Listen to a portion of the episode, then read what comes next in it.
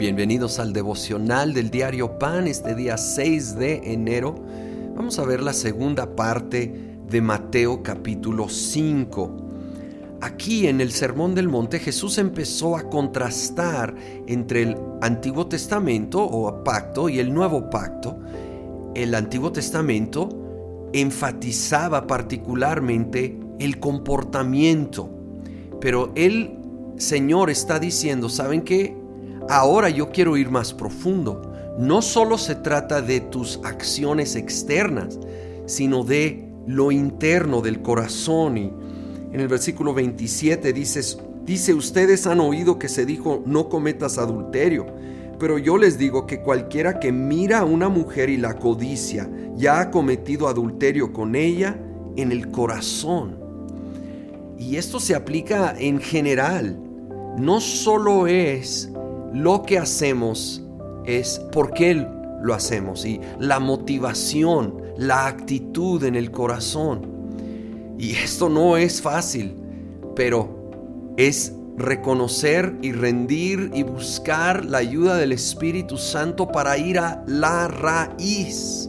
La raíz. Si tengo una mala actitud, ¿por qué? ¿Qué hay detrás? ¿Hay algo que estoy guardando que necesito soltar?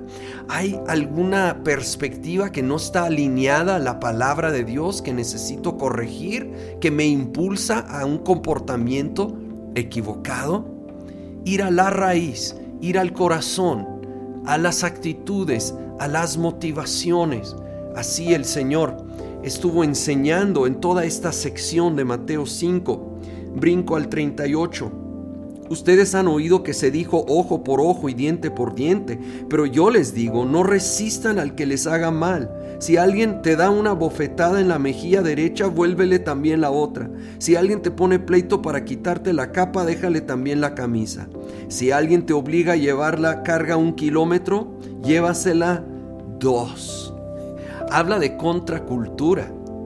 Jesús está hablando lo de la poner la otra mejilla en gran parte era un insulto el golpe. No era tanto que deja que alguien literal te golpee la cara, sino si alguien te ofende, era como una cachetada. Tú no te cierres a todavía perdonar y tener relación con esa persona. Aunque es poner la otra mejilla, es arriesgarte a que te vuelva a dar una cachetada, normalmente simbólica, emocional. Y aquí habla de, de ir, aquí dice el segundo kilómetro, muchas veces llamamos la segunda milla, y muchos conocen esto, la ley romana exigía ir el primer kilómetro o primera milla, cargando lo que llevaba ese soldado romano. Un judío tenía la obligación cargarlo una milla o un kilómetro. Y sin duda esto le chocaba a los judíos. Y viene Jesús y les dice, ¿saben que no solo quiero que cumplas con esa obligación, llévalo una segunda milla, un segundo kilómetro de tu propia iniciativa y voluntad? Yo creo que no podían creer lo que estaban oyendo, pero saben, esta es la diferencia entre simplemente cumplir con la obligación y tener la iniciativa de ir más allá de lo que nos están obligando. Hay mucha gente que se limita a solo vivir en el primer kilómetro o milla. Solo cumplen con lo indispensable y a veces ni eso.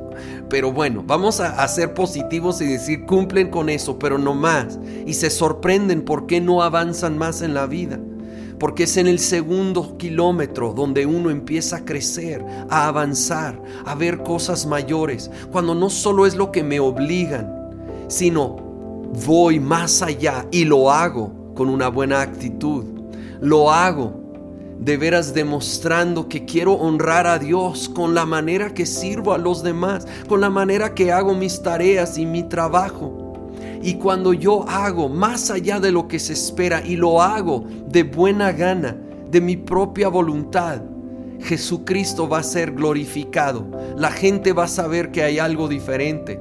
Y francamente, nosotros vamos a ser bendecidos y beneficiados por ir ese segundo kilómetro.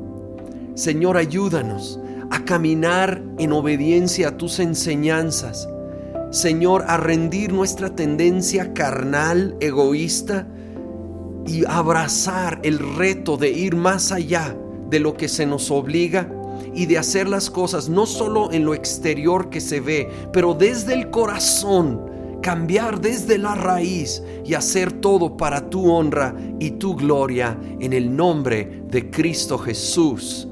Amén.